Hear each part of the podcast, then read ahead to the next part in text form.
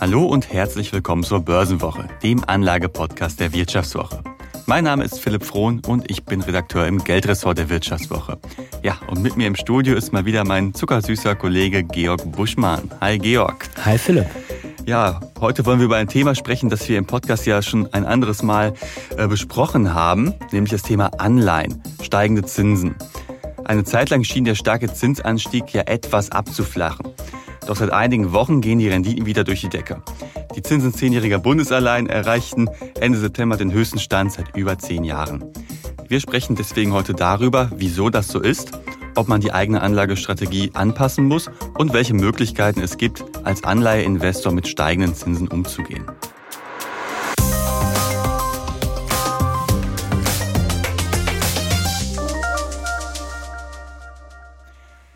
Ja, und bevor wir über das Thema Anleihen sprechen, Georg, du hast ja in der letzten Episode auch schon angekündigt, dass du etwas, etwas zuschlagen möchtest, und zwar beim Porsche-Börsengang. Du wolltest ja ein paar Aktien zeichnen. Hat das alles gut geklappt mit deinem Porsche-Investment?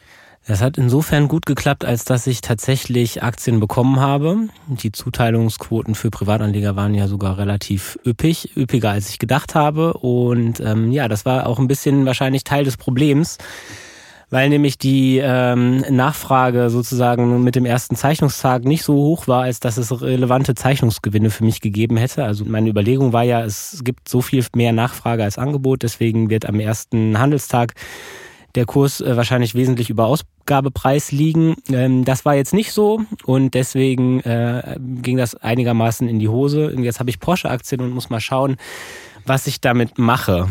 Immerhin, vielleicht wird aus der kurzfristigen Anlageidee etwas langfristigeres. Wer weiß, was ja, sich da entwickelt. Es ist auf jeden Fall totaler äh, Nutzwert für die Hörerinnen und Hörer.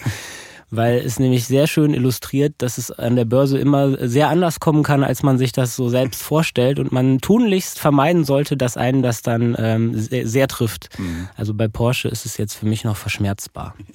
Ja, aber du bist ja nicht nur in Porsche jetzt investiert, sondern ja auch sehr stark in Anleihen, wie du ja gerne mal sagst, beziehungsweise du hast dich ja schon an der einen oder anderen Stelle hier im Podcast auch als äh, Freund von Zinspapieren, von Anleihen äh, ja auch geoutet. Also die Älteren unter uns werden sich erinnern, im Mai hatten wir schon mal eine Folge zum Thema Anleihen, wo du ja auf ein Anlageprodukt geschworen hast, was viele etwas als unsexy bezeichnen.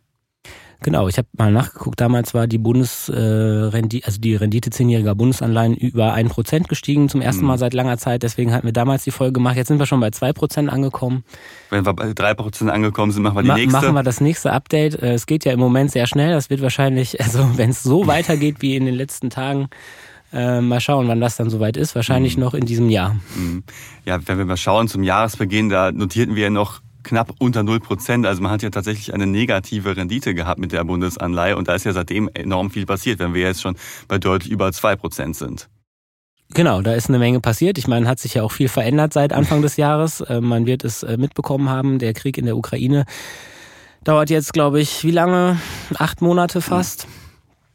Ähm, ja, wir hatten äh, die Geschichte mit, mit Nord Stream und der Gasversorgung, den steigenden Lebensmittelpreisen. Also Inflation ist ja das Thema des Jahres und deswegen ähm, ja, sind die Zinsen sehr stark angestiegen genau. und entsprechend auch die Zinsen äh, von Bundesanleihen. Eben, ja, weil an den Anleihenmärkten reagiert man ja auf Leitzinserhöhungen der Notenbanken und das sehen wir ja schon seit Anfang des Jahres, äh, dass die Notenbanken verstärkt im Kampf gegen die Inflation den Leitzins erhöhen. In den USA äh, war ja erst neulich wieder eine sehr starke Zinserhöhung.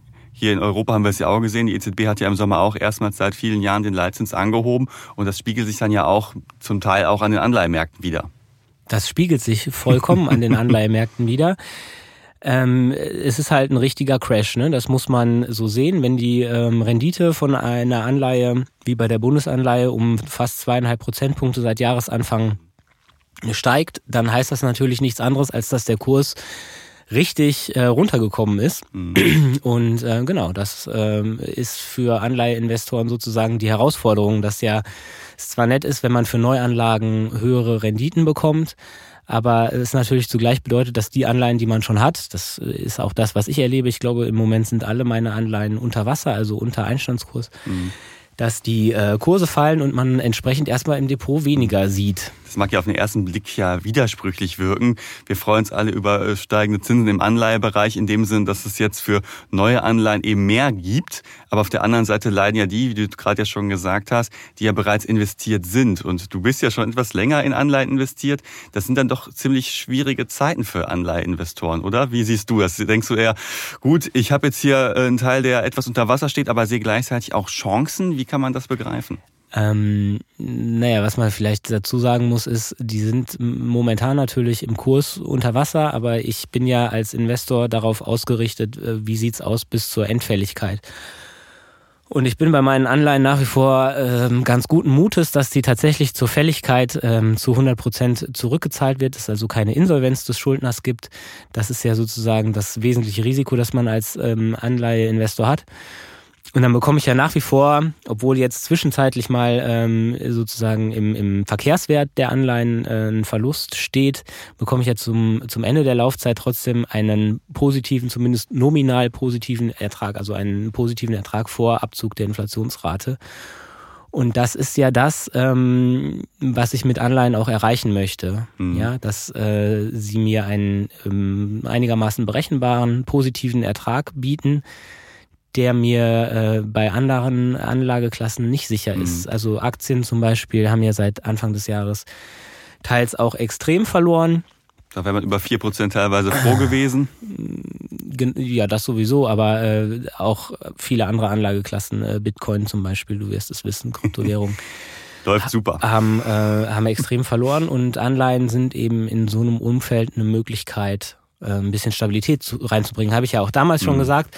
Jetzt ist es natürlich so, klar, äh, die Anleihen, die man damals gekauft hat, das war ist auch bei mir so, äh, die sind natürlich nochmal im Kurs gefallen. Deswegen habe ich ja immer schon dazu geraten, so ein bisschen schrittweise reinzugehen, mhm. weil wir in einem Zinserhöhungszyklus sind und man nie weiß, wann ist der sozusagen vorbei. Nach einer kurzen Unterbrechung geht es gleich weiter. Bleiben Sie dran. Wie steht es um den Standort Deutschland? Wie entwickelt sich der Goldpreis? Wie führe ich in meinem Unternehmen KI ein?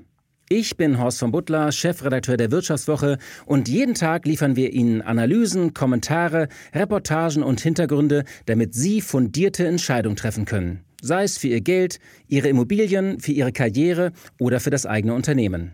Wir begleiten Sie beim nächsten Schritt und wir denken an den nächsten Schritt. Für unsere journalistische Arbeit wurden wir jetzt sogar mit dem European Publishing Award ausgezeichnet als Magazin des Jahres. Und das wollen wir mit Ihnen feiern. Auf vivo.de slash ausgezeichnet können Sie jetzt drei Monate lang die Vivo zum halben Preis lesen. Also da würde ich ja zuschlagen. Ich freue mich auf Sie. Mhm. Vielleicht nochmal kurz zurück auch zu dem Thema. Du hast ja gerade das Wort Crash verwendet, das klingt immer sehr dramatisch, aber wenn ich jetzt eine Anleihe kaufe und bis zur Fälligkeit halte, also zum Beispiel eine Anleihe, die über zwei Jahre geht, ich halte sie den gesamten Zeitraum von zwei Jahren, dann kann mir relativ egal ja sein, dass der Kurs etwas schwankt. Wenn ich das Ziel habe, ich möchte bis zur Endfälligkeit warten und vorausgesetzt der Staat oder das Unternehmen, der, das die Anleihe begibt, geht nicht insolvent. Dann kann mir der Crash ja relativ egal sein und ich kann ihn aussitzen. Genau, deswegen erlebst du mich hier auch noch relativ entspannt. Ähm, Kauerst nicht unterm Tisch und weinst. Das äh, ist nur für die Leute oder die Anlegerinnen und Anleger problematisch, die jetzt eben irgendwie äh, die Anleihe verkaufen müssen, aus welchen Gründen auch immer und äh, die würden natürlich jetzt äh, Verluste realisieren. Mhm. Ne? Und der, der Verlust wird größer, je länger die Restlaufzeit meiner Anleihe noch ist, weil ähm, ja besonders langlaufende Anleihen auf Zinsveränderungen sensibler reagieren als Kurzläufer. Mhm. Das hatten wir ja auch schon mal erklärt. Genau. Ja, genau. Deswegen genau. so ein bisschen die Devise ja auch bei mir äh, damals schon gewesen, äh, dass wir in einem, äh, habe ich ja gesagt, in einer Phase sind, wo die Zinsen steigen, dass man sich da eher auf kurze Laufzeiten ähm, konzentriert. Also dass nicht die zehnjährige Bundesanleihe holen sollte und zehn Jahre warten sollte oder vielleicht sogar die hundertjährige NRW-Anleihe, die du ja auch schon mal ausführlich besprochen hast. Genau, sondern dass man eher versucht, äh, ein bisschen auf sich zu fahren und ähm, genau sich da in kürzeren Laufzeiten ähm, bewegt. Mhm wenn man sich jetzt auch mal anschaut, es gibt ja auch viele Leute, die in ETFs, Anleihe-ETFs investieren. Da sieht das ganze Thema ja ein bisschen anders aus. Da habe ich ja nicht diese zwei Jahre Fälligkeit, die mir diese Absicherung geben, oder? Also wenn man sich mal anschaut, wie die Anleihe-ETFs in diesem Jahr gelaufen sind, ist es ja nicht ganz so pralle. Ich meine, du wirst aus deinen äh, Anleihekursen ja auch gesehen haben. Also das stimmt insofern, als dass ähm, Anleihe-ETFs natürlich keine Endfälligkeit mhm. haben, weil die auslaufenden Anleihen immer wieder reinvestiert werden in die Anleiheklasse. Ich habe zum Beispiel einen ähm, ETF auf sieben bis zehnjährige US-Treasuries äh, und da wird eben wenn jetzt zum Beispiel ein Treasury ähm, weniger als sieben Jahre Restlaufzeit hat, dann wird der verkauft und das Geld, was man dann einnimmt, wird wieder in einen meinethalben zehnjährigen Bond gesteckt. Und deswegen hast du als Anleger da kein, keine Endfälligkeit. Aber natürlich reagieren auch die Kurse der Anleihen, die in diesem ETF sind, auf Zinsänderungen. Sprich, der Anleihe-ETF, den ich habe, der hat seit Jahresbeginn natürlich auch verloren ist ein bisschen ausgeglichen worden dadurch, dass der Euro so schwach ist. Ähm, aber da sprechen wir vielleicht gleich auch nochmal gesondert drüber. Mhm. Ja, aber äh, klar, äh, du hast auf jeden Fall auch ähm, einen Kursrisiko in Anleihe-ETFs und das wird auch nicht durch eine äh, durch eine Rückzahlung bei Endfälligkeit äh, ausgeglichen, wie das bei einem Direktinvestment in Anleihen ist. Mhm. Du hast ja auch gerade schon so ein bisschen angesprochen, wie man am besten sein Anleiheinvestment strategisch aufstellen sollte, dass man nicht all in in äh, eine Anleihe geht, die zehn Jahre geht, sondern dass man das alles ein bisschen stückeln sollte. Wäre es vielleicht gut gewesen, wenn man das im Sommer schon angefangen hätte? Oder würdest du sagen, gut, wir haben jetzt ja viel höhere Zinsen. Wir, also bei der US-Staatsanleihe bist du ja bei über vier Prozent. Wäre es vielleicht nicht gut gewesen zu warten und jetzt damit anzufangen? Oder wie würdest du das sehen? Also was ich gemacht habe, ist, ich habe, glaube ich, schon im Februar äh, angefangen, so ein bisschen meine erste Anleihe noch dazu zu kaufen. Ich meine, das war jetzt nicht die erste Anleihe in meinem Depot, sondern ich hatte vorher einen relativ geringen Anleiheanteil, den habe ich jetzt übers Jahr so ein bisschen hochgefahren und das würde ich auch äh, weitermachen. Ähm, ja, hm. je länger die Zinsen, solange die Zinsen eben noch äh, ansteigen, in die fallenden Anleihekurse hinein ein bisschen was äh, kaufen. Hm. Ja, und das ist jetzt vielleicht auch, wenn wir schon über vor allem deine Anlagestrategie hier gerade sprechen, ein guter Zeitpunkt, um kurz auf unseren Risikohinweis einzugehen. Also wir im Podcast hier betreiben keine Anlageberatung und können auch keine Haftung übernehmen für Entscheidungen, die ihr am Kapitalmarkt trefft. Also wenn ihr eine Investmententscheidung treffen wollt, dann informiert euch eigenständig und äh, sehr intensiv über eure Finanzprodukte. Genau, was ich noch sagen wollte, zu, zu, warum ich sozusagen gestückelt einsteige, ist äh, einfach aufgrund der Tatsache, dass ich die Zukunft nicht kenne und nicht weiß, wann ist der Zinserhöhungszyklus am Ende. Denn wenn ich das wüsste, dann könnte ich ja einfach den Zeitpunkt abwarten und dann in Anleihen einsteigen und würde natürlich eine wesentlich höhere Rendite erreichen. Aber da ich das nicht weiß, äh, streue ich so ein bisschen mein Risiko über die Zeit. Und was man vielleicht auch noch zum ganzen Thema Anleihen dazu sagen muss, der Grund, warum die Renditen so stark steigen, ist natürlich, dass die Inflation sehr hoch ist. Und ähm, hohe Inflation bedeutet natürlich für Anleihen, die in aller Regel eben keinen Inflationsausgleichsmechanismus haben. Du äh, hast ein, ein, Risiko, dass du über die Laufzeit äh, zwar nominal einen, einen, positiven Ertrag machst, aber nach äh, Abzug der Inflation einen äh, negativen. Deswegen würde ich auch nie äh, dazu raten, komplett sein Anlagevermögen in Anleihen anzulegen, sondern es ist natürlich immer, ähm, ja, immer eine Mischungssache. Mhm, ne? Aber gerade in der jetzigen Situation kann man ja schon sagen, ja, besser zwei oder vier Prozent als nichts. Ja, also Oder minus. Äh, ich baue ja sozusagen den Anleiheanteil ein bisschen aus zu Lasten des Aktienanteils, einfach weil ich die Erwartung oder Befürchtung habe, dass es ähm, für Aktien weiterhin erstmal ein schwieriges Umfeld bleibt und man ähm, entsprechend ich mir ein bisschen Stabilität ins Depot mhm. holen möchte. Dafür sind anderen ja letztlich da, so dieser Stabilitätsanker, genau, dieser genau. Sicherheitsfaktor man, im Depot. Aber klar, du hast natürlich, wie gesagt, das Risiko, dass die Inflation hoch bleibt ähm, und deine Anleihen real entwerten, was du mit Aktien jetzt ganz langfristig gesehen in dem Maße nicht hast. Mhm wenn wir uns vielleicht auch mal anschauen, welche Anleihen man denn in sein Depot holen sollte oder könnte. Es gibt ja eine ziemlich große Bandbreite von Unternehmens- und Staatsanleihen und die Rendite, die basiert ja letztlich auch auf das, ja, ich sag mal, Risikoprofil der jeweiligen Anleihe. Also wenn man sich irgendein äh, zwielichtiges Unternehmen vielleicht mal anschaut, das eine Anleihe gibt, da wird die Anleiherendite natürlich höher ausfallen als bei dem deutschen Staat, der ja wahrscheinlich eher weniger pleite gehen wird. Genau, also die, äh, das Risiko ist ja neben der Restlaufzeit die wesentliche Determinante meiner Rendite, die ich bekomme. Und äh, klar, je höher das Ausfallrisiko ist, desto höher ist die Rendite, die ich erwarten kann. Aber ähm, ja, genau, desto höher ist eben auch die Wahrscheinlichkeit, dass ich am Ende gar nichts zurückbekomme an, äh, von meinem Einsatz. Und ähm, das ist vielleicht auch ein ganz gutes Stichwort. Das äh, hatten wir ja, glaube ich, schon in der Folge im Mai gesagt. Es sind natürlich wirtschaftlich schwierige Zeiten. Und deswegen ist mein Impuls, sich eher in den Bereich der soliden Schuldner zu begeben, die vielleicht eine wirtschaftliche Krise auch ein bisschen besser meistern können und ähm, ich habe mir mal angeschaut, äh, was ist im Moment drin mit, äh, also es gibt ja Ratingagenturen, die sozusagen das Ausfallrisiko bewerten. Und dann gibt es sozusagen den Investment-Grade-Bereich mit einem äh, moderaten Ausfallrisiko der Emittenten und den Junk-Bereich mit einem hohen Ausfallrisiko. Und im Investment-Grade-Bereich sind momentan in Deutschland mit Euro-Anleihen von Unternehmen so zwischen drei und vier Prozent durchaus drin über ich glaube, ich habe für ein bis drei Jahre geguckt. Und das ist so das, was man ungefähr ähm, da erwarten kann. Mhm. Bei Staatsanleihen, da, also da ist das Ausfallrisiko ja nochmal ein bisschen niedriger, haben wir gesagt. Ne? Ich glaube, die zweijährigen Bundesanleihen sind bei knappen 2% oder 1,9 ungefähr so. Das mhm. ist die ähm, Bandbreite, die man da erwarten kann. Nach einer kurzen Unterbrechung geht es gleich weiter. Bleiben Sie dran. Riskiere ich zu viel? Ist das die richtige Entscheidung? Bin ich zu spät dran?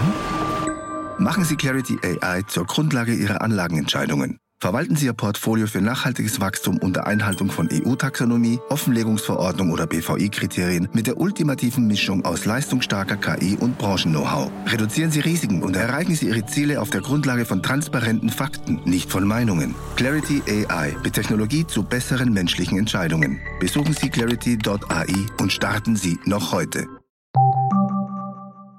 Mhm. Bei italienischen Staatsanleihen, da gibt's ja ein bisschen mehr, nämlich äh, deutlich über vier Prozent. Die sind ja ungefähr auf dem gleichen Niveau wie die US-Staatsanleihen momentan.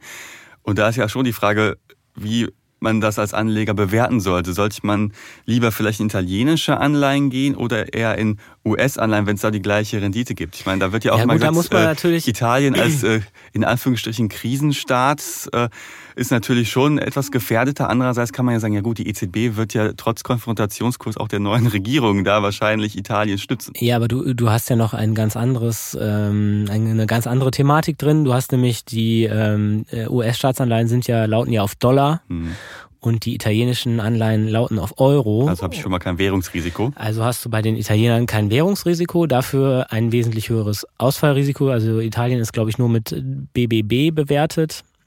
Das ist die zweitschlechteste Bewertung innerhalb des Investment-Grade-Bereichs. Und die USA sind mit AA Plus, glaube ich, bewertet. Das ist die dritthöchste, wenn ich mich jetzt nicht täusche. Also man hat einfach ähm, andere, andere Risiken und, und Chancen bei den Anleihen Italiens und der USA. Mhm. Ich persönlich würde, glaube ich, äh, ja, mich mit Italien-Bonds bisschen schwer tun. Da ist die politische Lage ja gerade auch, sagen wir mal, etwas problematisch. Deswegen. Wobei man da ja sagen ja, könnte, im, im, Worst Case wird die EZB ja wahrscheinlich Italien schon stützen. Also es gibt da ja Rückenwind von europäischer Ebene oder so ist ein Ausfallrisiko Italiens. Äh, keine Ahnung, wie groß das ist. Also mein Bauchgefühl wird sagen, äh, die EZB wird es schon stützen. Ja, das ist sozusagen eine Kraft, die man bisweilen schon mal unterschätzt. Ich glaube auch nicht, dass Italien jetzt äh, kurz vor der äh, Staatspleite steht. Aber man muss natürlich dazu sagen, dass es ein anderes Risiko ist, als wenn du eine Bundesanleihe hast. So, ich glaube, das ist einfach. Äh, Eben, und deswegen gibt es ja auch diesen, wichtig diesen zu sagen, Spread halt deswegen gibt's von knapp zwei Prozent. Deswegen gibt es einen Renditeunterschied. Und ähm, wenn du in Fremdwährungsanleihen gehst, dann hast du sowieso nochmal ganz andere Chancen und Risiken. Mhm. Das ist vielleicht auch, äh, was wir noch, noch kurz besprechen können. Es gibt natürlich äh, US-Anleihen, in die man als Privatanlegerin und Privatanleger investieren kann. Da gibt's im Moment auch ähm, deutlich über vier Prozent oder vier Prozent über verschiedene Laufzeiten, also zwei, fünf, zehn Jahre ist in den USA, weil die Zinskurve äh, invers ist, ist das relativ nah beieinander. Aber man hat eben, wie gesagt, ein Währungsrisiko. Man kann auch sagen, eine Währungschance, weil äh, du ja dann sozusagen im Dollarraum investierst. Das, und das merken jetzt gerade auch alle Aktieninvestoren, ja. dass sich gerade etwas auszahlt, in US-Titel zu investieren. Genau. Das bedeutet einfach, wenn der äh, Euro wie im Moment abwertet, dann ähm, ist das gut für dich, weil das äh, sozusagen dein Dollar-Investment wertvoller macht, in Euro gerechnet. Aber man muss natürlich auch da dazu sagen, der Euro ist auf einem Rekordtief. Ich glaube, der, der tiefste Stand seit 20 Jahren. Er hat also ganz erheblich abgewertet schon und ähm, dann ist die Frage, also ich denke nicht, dass es ewig so weitergehen wird. Also ist die Frage, wie groß sind meine Chancen dafür, dass der, äh, dass der Euro noch, noch wesentlich abwertet gegen den Dollar, äh, wenn ich jetzt in, in US-Staatsanleihen investiere. Also das sollte man sich ähm, auch vorher überlegen. Hm. Vielleicht auch mal so zum Ende der Folge hin nochmal die Frage so, Georg, weil du weißt ja, ich tue mich momentan noch etwas schwer mit Anleihen und äh, ich verspreche dir jetzt an dieser Stelle, auch in meinem Urlaub werde ich auch mal in Anleihen investieren. Damit kannst du mich festnageln. Das werde ich tun. Super. Und äh, wie viel Prozent sollte man denn überhaupt so in sein äh, Portfolio reingeben an Anleihen? Also gibt es da so eine Faustregel, wie man so ja, gerade jetzt in diesen schwierigen Aktienzeiten mit Anleihen umgehen sollte? Das kann ich kurz machen. Nein, gibt es nicht. Geldanlage ist eine super persönliche Sache. Jeder hat andere hm, Voraussetzungen und, und auch Risikopräferenzen. Ich glaube, du bist mit deinem 100% Krypto-Investment deutlich risikofreudiger als ich zum Beispiel. Das wage ich zu bezweifeln, aber gut. ähm, und ich würde mal jetzt grob über den Daumen peilen, dass ich vielleicht 15 bis 20 Prozent äh, des Depots in Anleihen habe und das im Moment ja, tendenziell eben ein bisschen steigt. Aber eine, eine Faustformel dazu gibt's nicht. Es gibt ja auch, also es ist jetzt zum Beispiel für jemanden, der äh, nicht mehr so viel Zeit hat bis zur Rente, ist es ja sinnvoller, mehr in, in Anleihen zu investieren als in Aktien, weil man einfach weniger Wertschwankungen sich dadurch ins Depot holt und sozusagen der Zeitpunkt, an dem man das Geld braucht, dann ja wahrscheinlich näher ist, als das jetzt bei mir der Fall ist. Ich mhm. stehe ja trotz meines biblischen Alters noch nicht kurz vor der Rente, sondern muss hier noch relativ lange arbeiten.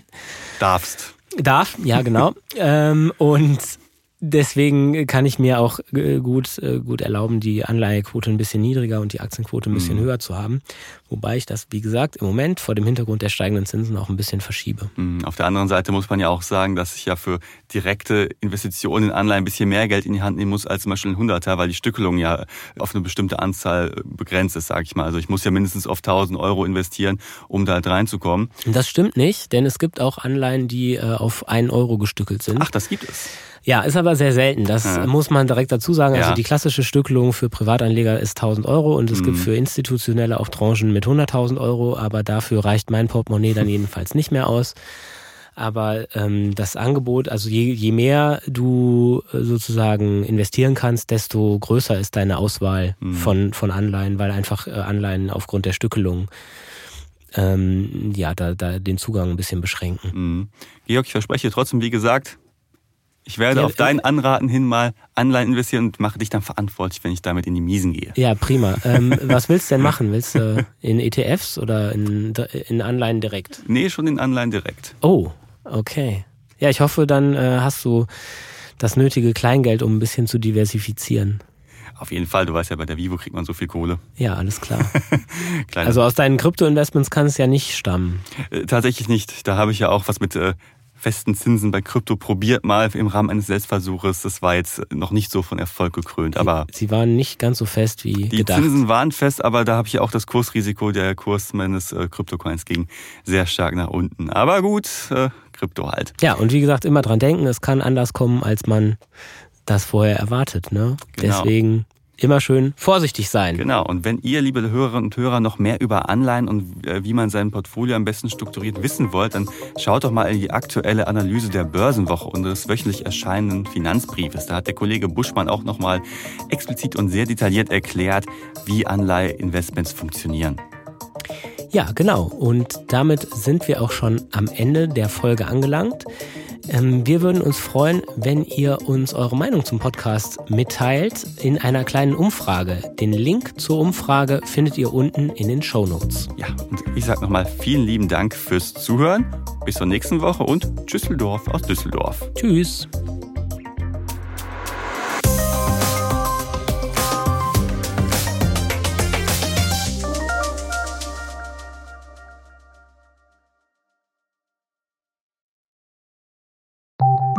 Nach einer kurzen Unterbrechung geht es gleich weiter. Bleiben Sie dran. Eine Weltreise starten, Ihr Hobby ausleben? Finanzielle Unabhängigkeit muss kein Traum bleiben. In der neuen Vivo Coach Masterclass erfahren Sie, wie Sie das Vermögen dafür aufbauen und es einsetzen. Kurzweilige Videos, spannende Inhalte, konkret umsetzbare Empfehlungen. Entdecken Sie das neue kostenlose Video-Learning-Format exklusiv für Abonnentinnen und Abonnenten der Wirtschaftswoche. Jetzt unter vivo.de slash coach slash masterclass. Vivo Coach. Wissen, das sich auszahlt.